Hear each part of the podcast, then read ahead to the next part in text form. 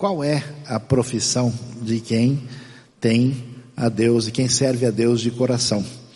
E quando a gente pensa sobre isso, a gente vai pensando, né, poxa, que deve ter algumas profissões que são melhores, outras que são mais dignas, mais adequadas, ou quem sabe a profissão deve ser uma profissão religiosa, de alguém que tem uma vocação missionária, pastoral, qualquer coisa do tipo.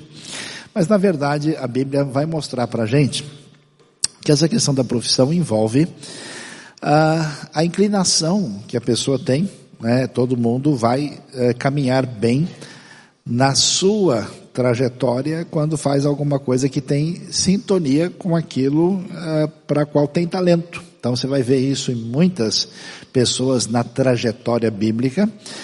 Uh, a gente vai ver essa, essa, questão do desenvolvimento dos dons, e por isso que o livro de Provérbios é tão bom no sentido de orientar como é que a gente deve caminhar na nossa vida, né? E às vezes a gente não entende bem um dos textos famosos de Provérbios que é traduzido de uma maneira inclusive indevida de modo geral, diz lá em Provérbios 22, 6, ensina a criança ou o menino no caminho, não está escrito que deve andar, isso não está no hebraico, está escrito bedarko, que significa no caminho dele, ou seja, ou o sentido é no caminho que você propõe para ele, ou no caminho que é adequado para ele, ou seja, segundo os seus dons. Quem aprende logo desde cedo e é desenvolvido em qualquer área, o texto não está falando de coisas religiosas, mas da vida em si. Ah, portanto, a questão da profissão envolve isso, envolve a caminhada da pessoa na sua relação consigo mesma, ah, com o próximo, com o ambiente à sua volta e, claro, com aquele que é o Senhor de tudo, que é o próprio Deus. E a gente precisa é, entender essa realidade. Isso quer dizer que Deus tem usado pessoas que estavam desempenhando funções que fossem de profeta ou de apóstolo, mas pessoas que estão desempenhando funções que a gente hoje, de uma maneira não bíblica de entender o mundo, chamaria de secular. Então, para a gente entender isso adequadamente, vamos por um caso muito prático onde essa realidade se manifesta, que é o capítulo primeiro do livro de Daniel. Então, acompanhe comigo que a Bíblia nos diz que o texto vai dizer o seguinte. No terceiro ano do reinado de Jeoaquim, rei de Judá, Nabucodonosor, rei da Babilônia, veio a Jerusalém e a sitiou. E o Senhor entregou Joaquim, rei de Judá, nas suas mãos e também alguns dos utensílios do templo de Deus. Ele levou os utensílios para o templo do seu Deus na terra de Sineá e os colocou na casa do tesouro do seu Deus. Então o rei ordenou que Aspenaz, o chefe dos oficiais da sua corte, trouxesse alguns dos israelitas da família real e da nobreza, jovens sem defeito físico, de boa aparência, cultos, inteligentes, que dominasse os vários campos do conhecimento e fossem capacitados para servir no palácio do rei. Ele devia ensinar-lhes a língua e a literatura dos babilônios. O rei designou-lhes uma porção diária de comida e de vinho da própria mesa do rei. Eles receberiam um treinamento durante três anos e depois disso passariam a servir o rei.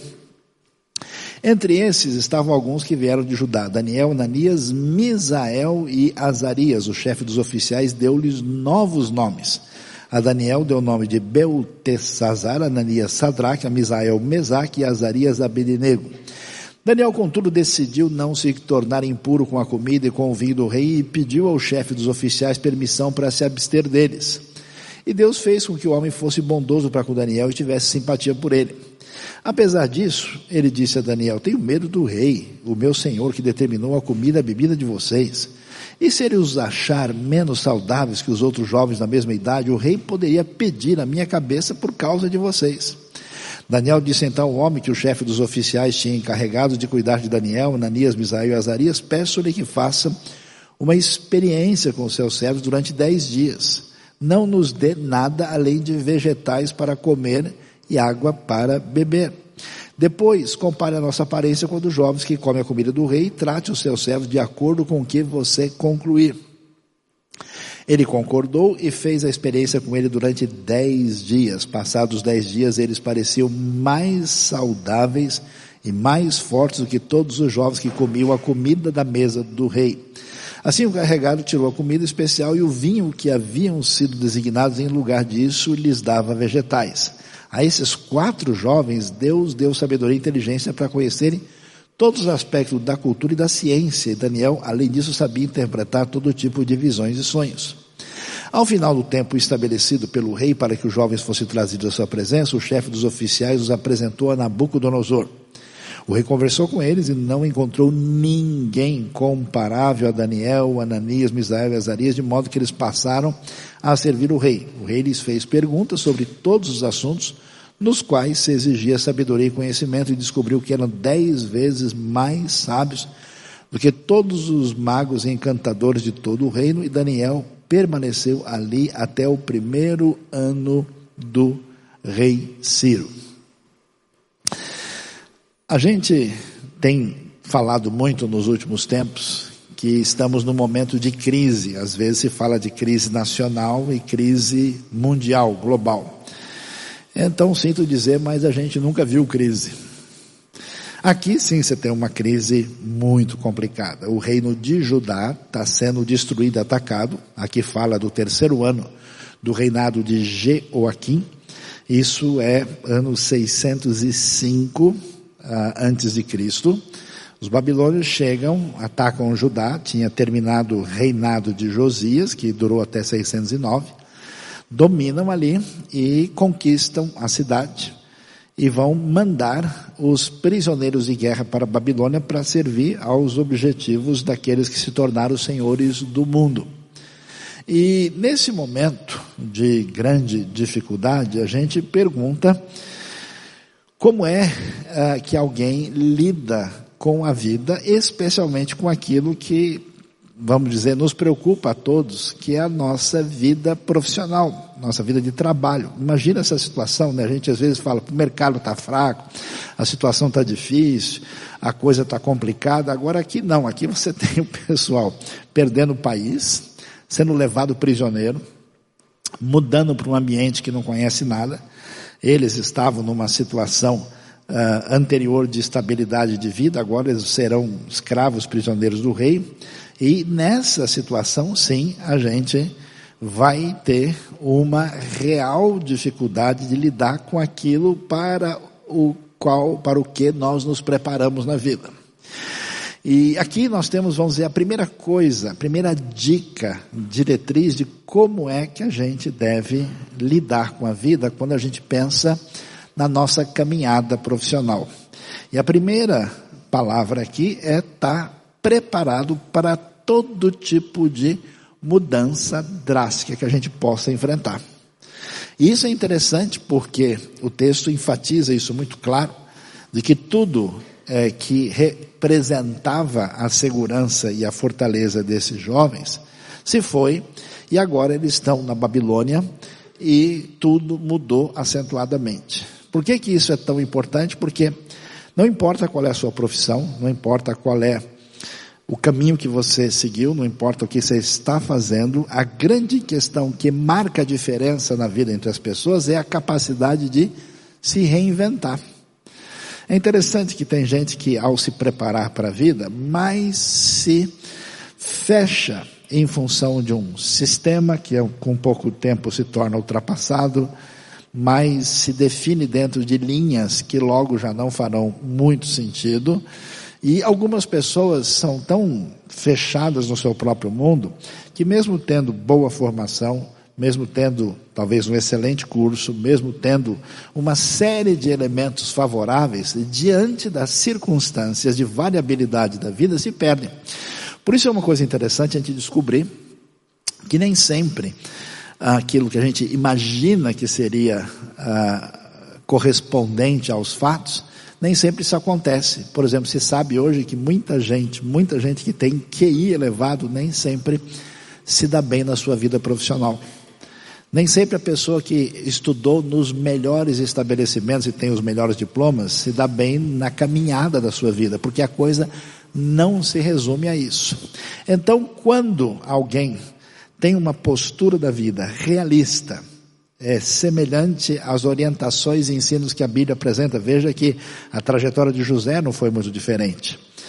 A, a vida daqueles que andaram com Deus e aprenderam como conduzir foi uma vida marcada por uma instabilidade que atingia, inclusive, a sua vida como profissional e como vida no sentido do exercer das atividades que lhes garantiam o seu próprio sustento. E aqui nós vemos assim que a atitude de alguém que quer aprender com essas dicas e ensinos não pode ser a atitude de um turrão. Alguém foi abençoado aí? Quem foi abençoado, levante a mão, né? Uma atitude do indivíduo travado. De uma pessoa que é tudo do seu jeito ou nada feito. Uma pessoa que define as coisas a partir do seu mundo limitado. E eu conheço gente, é engraçado que eu conheço gente, às vezes, de pouca idade, mas que já virou um dinossauro de Jesus. Ele é o fóssil da fé. Ele está dentro de uma realidade onde ele não tem nenhuma condição e capacidade de se reinventar. É interessante, existem estudos internacionais que mostram como comunidades que mudam de um lugar para o outro em função de uma instabilidade política, econômica, às vezes até mesmo de conflito, de guerra, e algumas pessoas dessas comunidades chegando num país de origem se dão melhor do que as pessoas que lá estão. Eu mesmo pude perceber, ah, conhecendo alguns brasileiros vivendo fora do Brasil, e que se deram bem em algumas das suas áreas de atuação, mas a gente percebe que a atitude deles no outro ambiente foi uma atitude de eu estou aqui para o que der e vier. Eu estou disposto a me readaptar tudo. E essa pessoa Talvez se fizesse a mesma coisa vivendo no seu ambiente primeiro, tivesse sido mais bem sucedido, mas não teve essa atitude. Portanto, quando a gente pensa na nossa caminhada, interessante como a Bíblia nos conta uma história prática desse pessoal que teve que se reinventar no momento de conflito, quando eles perdem tudo e vão parar na Babilônia eles não têm uma atitude negativa, eles não são fatalistas, eles não têm uma postura de jogar a toalha, de procurar a explicação que Deus tem que responder para eles, eles tomam uma atitude diante disso. Segunda coisa que chama atenção, o texto enfatiza que esses que vão ser muito bem, pre, bem uh, aprovados na sua vida na Babilônia, eles eram jovens. O texto nos diz claramente que ele, ah, quando acontece isso, eles são jovens que tinham um determinado currículo. Eram jovens sem defeitos, de boa aparência, que eram cultos, inteligentes, dominavam vários campos de conhecimento e foram assim classificados, né, FUVEST Babilônia 2000 aqui, né, uh, para chegar diante do palácio do rei. O que, que a gente descobre aqui? Se alguém quer fazer qualquer coisa, Provérbios diz né, que a pessoa que é, se desenvolveu bem na sua a, atividade, um dia ele chega na presença do rei, se alguém quer caminhar adequadamente na sua profissão, essa pessoa precisa começar ontem. Interessante que destaca que eles eram jovens e tinham preparo para isso. Isso é muito valioso porque o tempo não nos pertence. E eu conheço várias pessoas que passam a sua vida sem observar o tempo, sem conseguir decidir absolutamente nada. A vida é limitada. Nós temos o nosso talento e ele precisa ser direcionado enquanto nós podemos. Esses rapazes pensaram nisso e a gente precisa pensar nisso. Precisamos pensar em filhos, em família, em netos, em gente que começa o quanto antes. Mesmo se você quer desempenhar qualquer coisa, que nunca é tarde demais para começar, fala, bom, já que os textos falando de jovem, já sei que não é comigo. Aliás, nem o Saio não pode falar nada, porque esse negócio de jovem também não é com ele. Amém, irmãos? Quem me abençoou, levante a mão, né? Vamos tomar uma água aqui. A questão é que a pessoa precisa é, estar preparada e ela deve ter foco e direção e fazer tudo possível no sentido de desenvolver isso com qualidade. E eu fico bastante impressionado porque diante desse cenário, com essa condição, eles chegam agora ah, perante o seu grande desafio. Agora é a hora do treinamento CEO International Babilônia.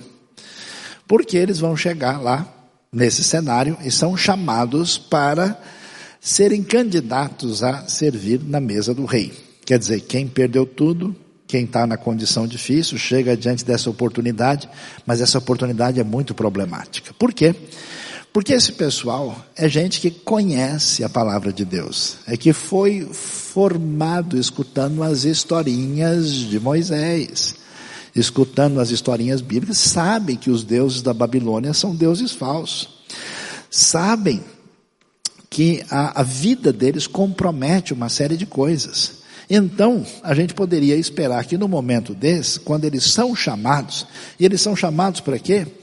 Para fazer um curso intensivo que envolve conhecer a língua, a literatura dos babilônios. Que Babilônia está amarrado, queima ela em nome de Jesus. Nada disso.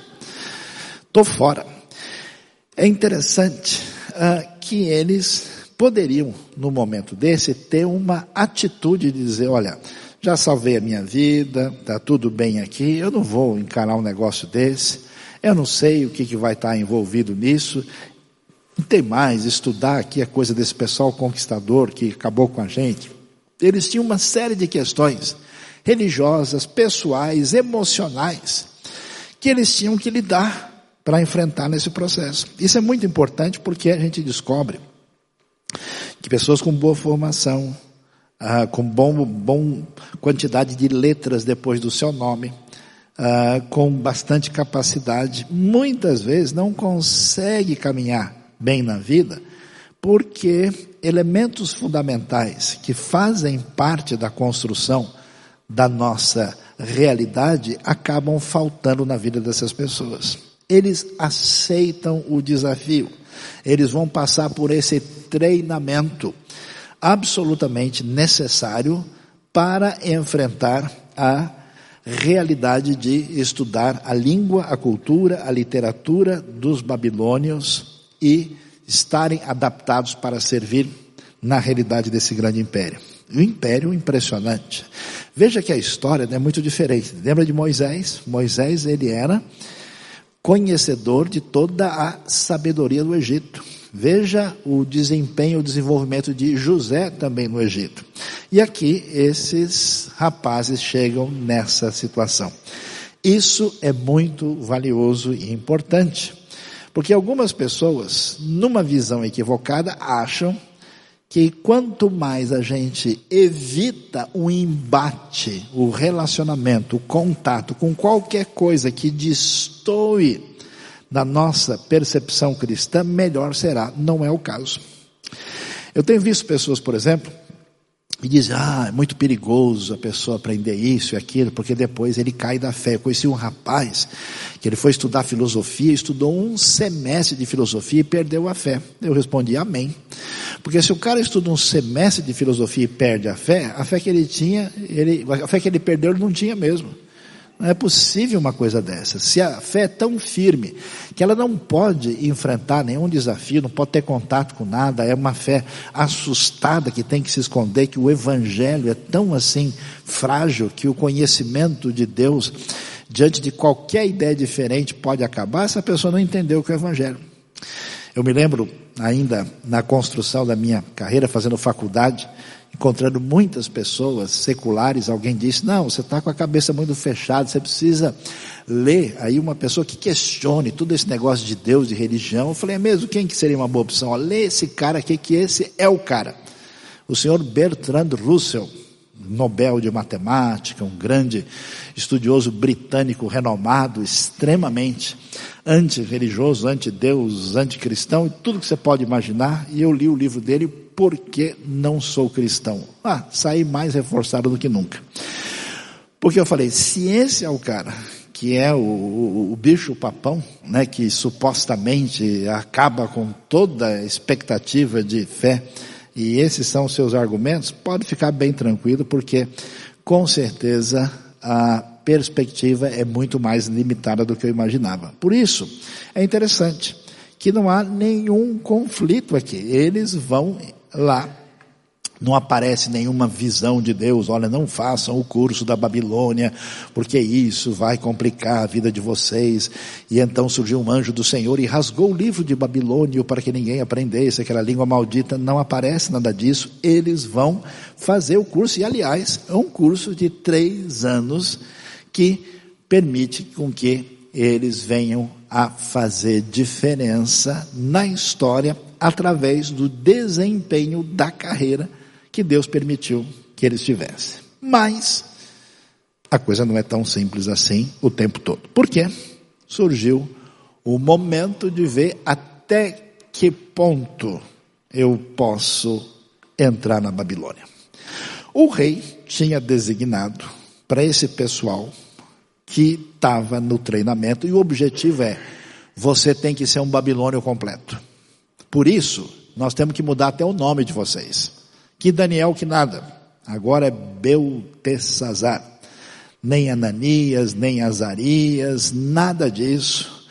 É Sadraque, Mesaque, Abednego, vocês, a ideia é construir uma nova identidade da identidade babilônica. Por isso, o cardápio real foi definido, o menu Nabucodonosor chegou, e eles então tiveram lá a, a porção diária da comida. E assim, é, eles passam por esse processo e chega a hora em que eles têm que tomar uma posição. E é muito interessante o que acontece aqui. Nós vamos entrar no mérito do, da questão sobre as leis alimentícias do Antigo Testamento, não é a nossa discussão hoje.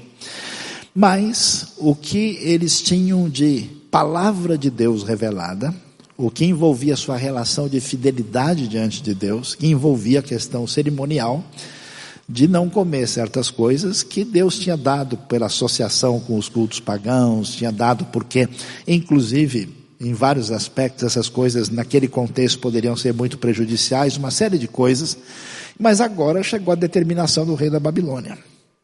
E qual é a atitude que os nossos queridos poderiam ter aqui? Bom, Bom, se Deus nos deixou vir para cá e a gente vai ter que enfrentar essa mesa, nós vamos orar e Deus vai transformar, transformar a comida babilônica em comida bíblica. Amém.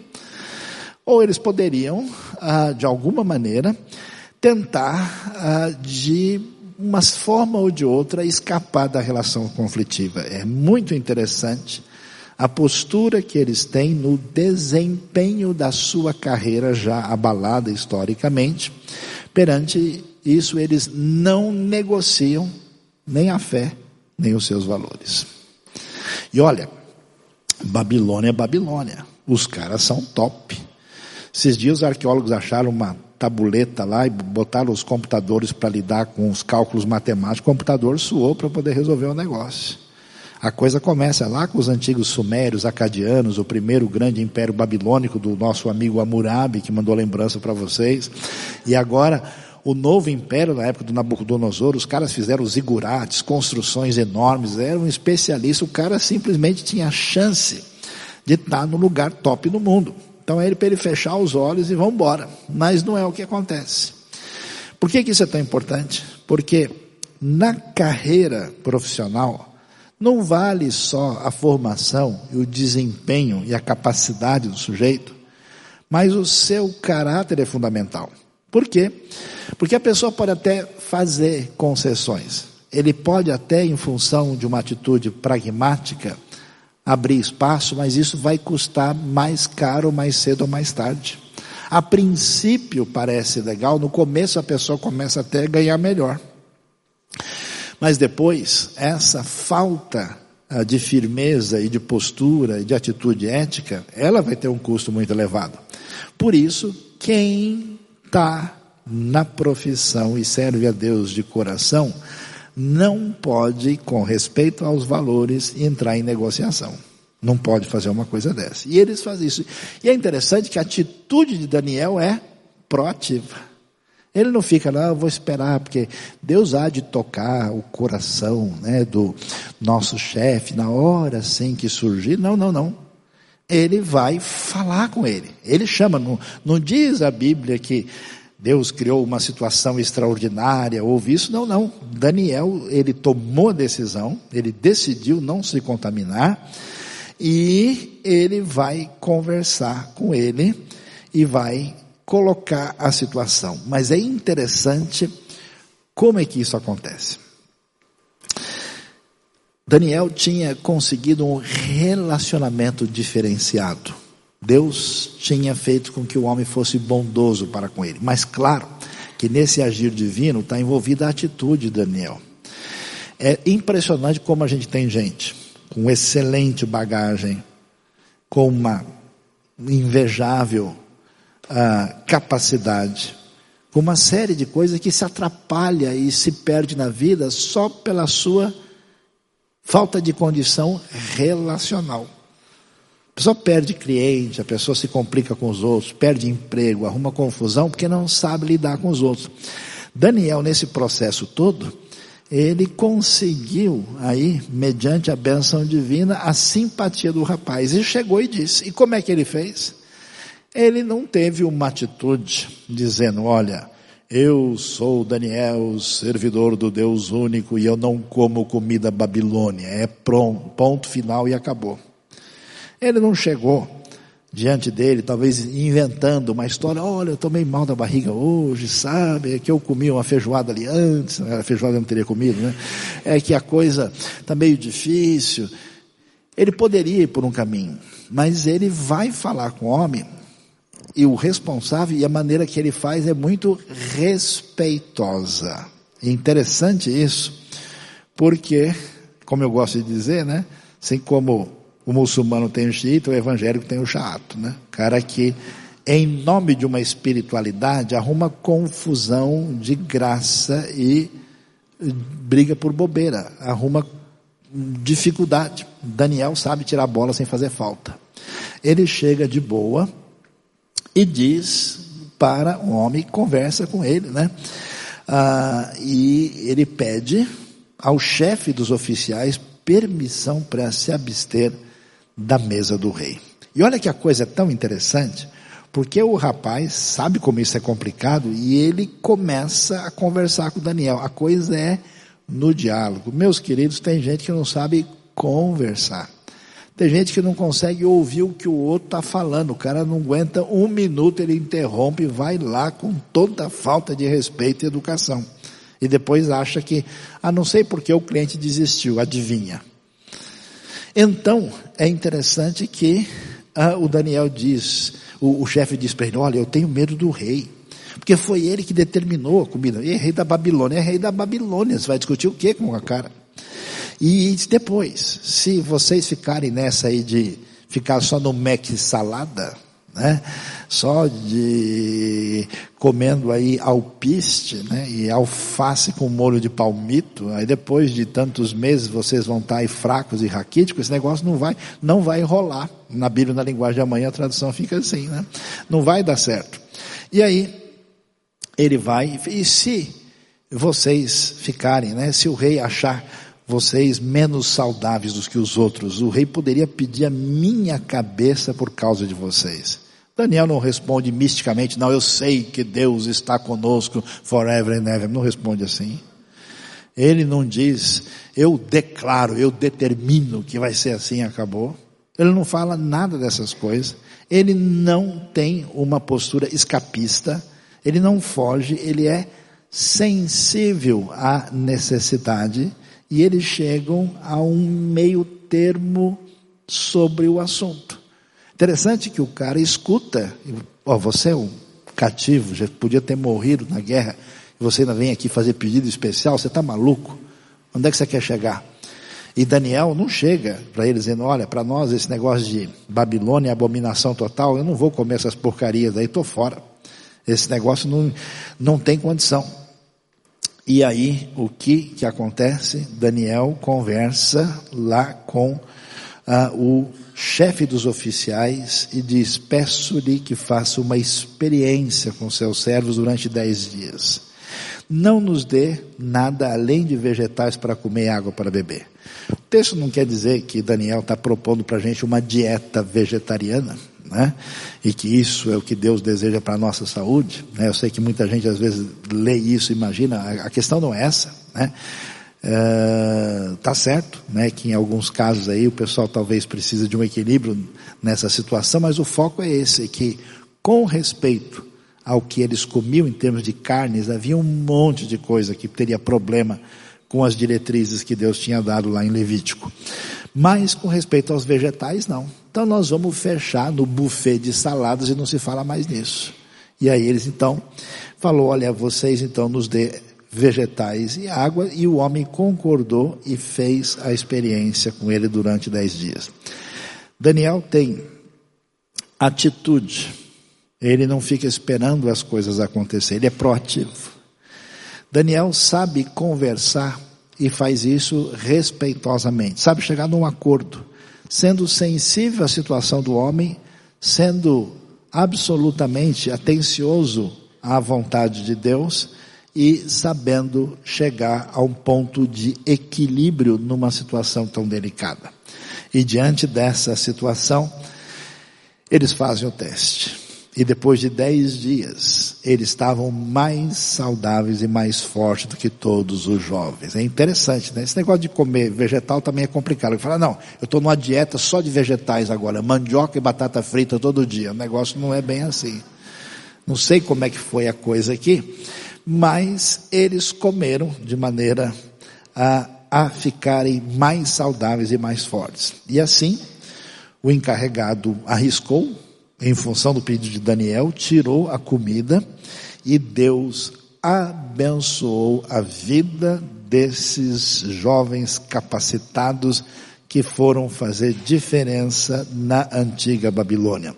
Deus lhes deu sabedoria e inteligência, isso é muito importante, porque por mais que a gente tenha dom, por mais que a gente tenha capacidade, por mais que a gente tenha perspectiva, nada vai adiante sem a bênção de Deus na nossa vida. A gente depende dele, depende dele para continuar vivo, para ter saúde, para caminhar, para ter equilíbrio, em todos os aspectos. Deus os abençoou de tal forma que eles tinham condição ah, de ah, responder no final do tempo estabelecido sobre todo tipo de pergunta que se fizesse. Então, é, eu acho tão especial porque eles não se permitiram dominar por qualquer negativismo emocional, eles não permitiram que o conflito entre a relação cultural e o momento da história impedisse que eles fossem adiante, e eles não perderam a capacidade de interagir de maneira positiva no momento difícil. De tal maneira que o rei Nabucodonosor foi e conversou com eles. E olha que coisa, não encontrou ninguém que fosse comparável a Daniel, Ananias, Misael e Azaria, de modo que eles passaram a servir o rei, e o rei lhes fez pergunta de tudo quanto é jeito.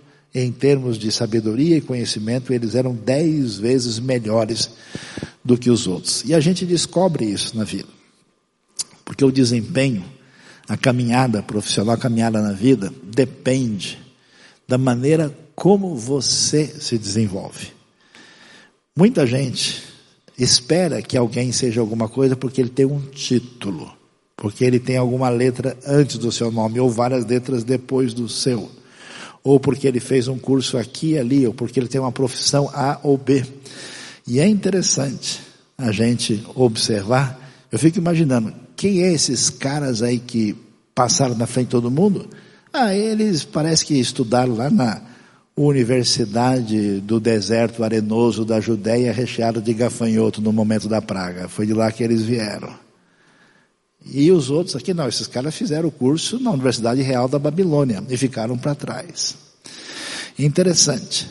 A gente caminha pelos nossos próprios passos debaixo das diretrizes de Deus e debaixo da sua bênção.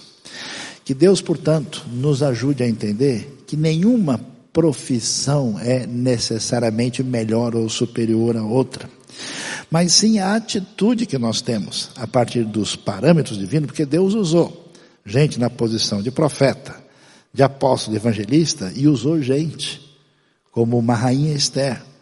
Usou gente numa posição completamente secular, como esses rapazes que estão na Babilônia, e eles fizeram a diferença no seu tempo, sendo o que foram, sem comprometer a sua fidelidade e a sua relação com Deus e os seus valores. E para fechar, uma nota interessante. Durante todos esses dois mil e quase seiscentos anos que isso aconteceu, nunca foi descoberto nada efetivo e concreto a respeito do que nós lemos na Bíblia. Somente no ano passado, pela primeira vez, uma exposição, que eu tive a oportunidade de ver pessoalmente em Jerusalém, encontrou as primeiras coisas que dão testemunho histórico objetivo dessa presença dos judeus no cativeiro da Babilônia, em função das confusões que atingiram a realidade do Iraque, essas coisas vieram à tona, mostrando a história por trás daquilo uh, que de fato nós vemos na Escritura, uh, de, redigido há tantos anos assim, fazendo diferença. Deus abençoe a sua vida. Deus abençoe a sua jornada, Deus abençoe o seu trabalho naquilo que você tem ah, como um ministério que serve a Deus e que você, mediante essas diretrizes, seja uma pessoa que venha fazer diferença e que Deus seja louvado e glorificado pela nossa postura e a nossa atitude diante do exercer da nossa profissão. Que Ele nos abençoe nesta manhã. Se você gostou dessa mensagem, você foi abençoado por essa mensagem, então vai lá, dá um joinha, inscreva-se no nosso canal e aperte lá o sininho para receber todas as notificações.